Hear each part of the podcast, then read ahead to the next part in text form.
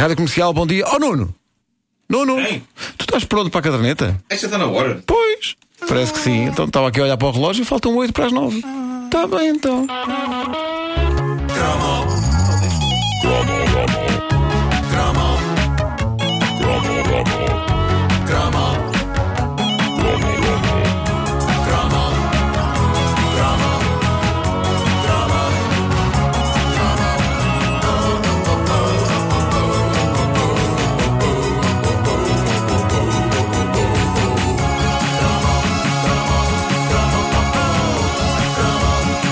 caderneta de cromos é uma oferta Montepio, capital certo, poupar é crescer em segurança. Então, Nuno. Uh, prossegue a semana final de cromos novos na caderneta de cromos. A votação pelos melhores cromos uh, continua a decorrer no site da Rádio Comercial. Vão lá, escolham os vossos 10 preferidos e durante a próxima semana nós vamos fazer a listagem definitiva com novas versões e novas abordagens de cromos clássicos. Eu ando a reunir as minhas últimas memórias cromas desta semana com a ajuda preciosa dos ouvintes da caderneta. Uma delas é particularmente pegajosa e perigosa. Não é a primeira vez que falamos de cola na caderneta de cromos. Foi uma substância importante nas nossas vidas, não no sentido de andarmos a cheirá-la, Uh, embora, no que diga respeito à famosa cola branca cisne, no sentido de aprovarmos. Vocês sabem que eu sempre tive aquele. Sim, sim, eu, eu também consumia cola cisne eh, a esse nível. Eu, eu, eu cheguei a considerar mesmo pôr em tostinhas. Uh, e era péssimo. Por, Crianças por- que nos ouvem- quando sobrava, quando, quando sobrava pão do dia anterior e ficava aquele pão, punhas um pouco de cola cisne. Sabes como, como isso é triste, a ideia de pão duro com cola cisne em cima? Era a minha vida de Charles, eh, Charles Dickens. Pois é, completamente. Quantas vezes Charles Dickens não falou na cola cisne Oh, eh, como um alimento? Bom, eh, a verdade é que a cola era essencial nas nossas vidas, ou porque tivéssemos de colar cromos numa caderneta, numa era pré-cromos autocolantes, ou porque quase todos os trabalhos manuais que fazíamos envolviam cola. Nem todos envolviam cola. Outro dia no Facebook da caderneta, alguém me recordava essa coisa extraordinária dos nossos tempos de escola, que era os picotados. Uh, consta que hoje, passados todos estes anos, já não se faz isso nos trabalhos manuais, o que prova que nós fomos cobaias de experiências horríveis. No caso dos picotados, a experiência horrível era porem-nos para aí com 6 anos de idade, com alfinetes nas mãos. E eu lembro que tínhamos uma esponja e punhamos a esponja por baixo do papel de lustro, não era? Era assim que funcionava. Eu gostava de E- picotar, pá. Tu gostavas de picotar? Gostava de picotar. Eu gostava de picotar também, mas, mas na altura eu não tinha a noção de que de facto podia ter arrancado a vista a um colega meu é ou a mim próprio com, Sim, com os aquilo, alfinetes. com aquilo. Ah, epá, era, era, era horrível. Acho que hoje não se deixa fazer isso nas escolas, segundo consta. Acho que não. Já foi retirado. Ah, já Mas foi continua essa coisa chamada guache. O guache, sim. Odiava o guache. A sério. Mas o, ah, ah, o que eu gostava no guache era o facto de haver uma coisa chamada godé. God, é, sim, sim. É uma palavra quase tão ridícula como bidé. Ah, mas eu, eu- voltando à cola, nós falámos na cola cisne na caderneta de cromos. Eu, eu não tenho a certeza se falámos na UHU. Epá, tão Ah, mítico. Mas já- agora, eu eu sempre acreditei que o nome UHU era porque durante uns tempos o símbolo dessa famosa cola era um mocho. E eu julgava que, que o, sempre achei que o nome da cola era o som do mocho. Uh! Ah, mas qual não é o meu espanto quando ontem fui ler a nota da Wikipédia sobre o assunto e confirma-se que o uhu é mocho em alemão. Estás a ver? E, e é um, o- a palavra tem na origem o som que o mocho faz. Isso não, fa- isso não quer dizer que tenhas, tenhas razão. Pois Está não. lá perto. Eu Mas não confiar na Wikipédia in- inteiramente. Mas, eh, eh, mas vem, vem lá mesmo um exemplo de uma frase do Kleina Uhu, que é o mocho pequenino. Deve ser mais assim que se diz mocho. É Uhu. Eu vou calar-me uns instantes só para vocês poderem banhar-se uns segundos na luz de genialidade que emana do vosso amigo. Portanto, não, vai, não faz sentido dizer uma UHU, não é? Aquilo Não, isso é uma estupidez, é Sim, uma como estupidez, se houvesse uma, uma, uma cola mocho e os alemães É dissessem dá-me a M-O-C-H-O. Exatamente. faz é sentido. isso, epá, não faz o mínimo Oh, sentido. valha-me Deus. Não faz o mínimo sentido. Ah, Tantos bom, anos enganados, é isso? Sim, sim, já viste?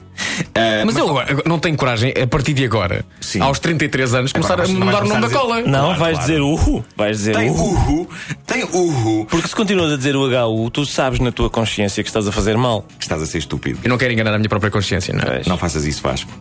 Cola. Faltava falar de uma das, se não da cola mais importante daquela era. Longe estavam os tempos da boa velha e inocente cola cisne, e em meados dos anos 80, um rapaz como eu já tinha outras necessidades ao nível de substâncias capazes de reparar objetos partidos. E foi precisamente nessa altura que surgiu a lendária Super Cola 3. A Super Cola 3 apresentou-se com um anúncio que eu, eu digo-vos aqui sinceramente, eu dava o meu corpo para ter esse anúncio. Dava-o. Eh, Era um encolava um automóvel num- num painel. Não, esse, esse Cola não. cientistas ao teto, um, é essa? cientista, um cientista maluco que provava a eficácia e o poder dessa cola e terminava a dizer que a Super Cola 3 até cola cientistas ao teto. Ele dizia isto, de facto, colocado de pernas para o ar no teto de uma casa. E eu sou sincero, eu adorava ter experimentado isto. Há qualquer coisa que me atrai em estar de pé no teto. É capaz de ter sido a influência marcante de uma das obras maiores da cultura ocidental. Que é o teledisco de Dancing on the Ceiling de Lionel Richie. É, pá, que maravilha. Eu adorava fazer aquilo. Cores garridas. Se a isso se juntasse agora a Supercola 3 com a, com a sua promessa de colar pessoas ao teto, eu acho que tínhamos um jackpot. Eu queria visitar o teto da minha casa, mas até hoje ainda não se proporcionou. Eh, eu suponho que para se colar alguém ao teto seja preciso a ajuda de várias pessoas. Um tipo não se cola sozinho a nenhum teto e o meu pudor está aí em pedir a alguém se me faz o favor de me ajudar a posicionar-me ao pé do lustre da sala. Eh, tenho medo que as pessoas pensem que sou maluco, quando, como vocês sabem, eu sou uma pessoa normal e com uma cabeça sã. Cabeça Mas- sem. Cabeça sem. Mas esta cola. Parece um sabor de sumo. Esta cola não se ficou pela colagem de cientistas ao teto, como tu bem relembraste há pouco, Vasco. Um dos momentos mais emocionantes da publicidade nos anos 80 foi este. O que se passa neste anúncio é o seguinte: há uns tipos a barrar um cartaz publicitário com aquilo que parece ser cola, mas nem sequer é a barrar à trincha, é com um pincelinho. E de repente surge uma tenaz mecânica gigante num caterpillar a segurar um carocha amarelo, um carro carocha agarrado pela máquina de lado, ou seja, com- Cola tudo em segundos. Cá está. E o, a, a máquina, o Caterpillar, põe a- a- o carro, que tem só uma gotinha de Super Cola 3 nos pneus, e cola-o no cartaz publicitário, para nosso espanto. E há um cronómetro na imagem, passam para aí dois segundos, a tenaz larga o carro e.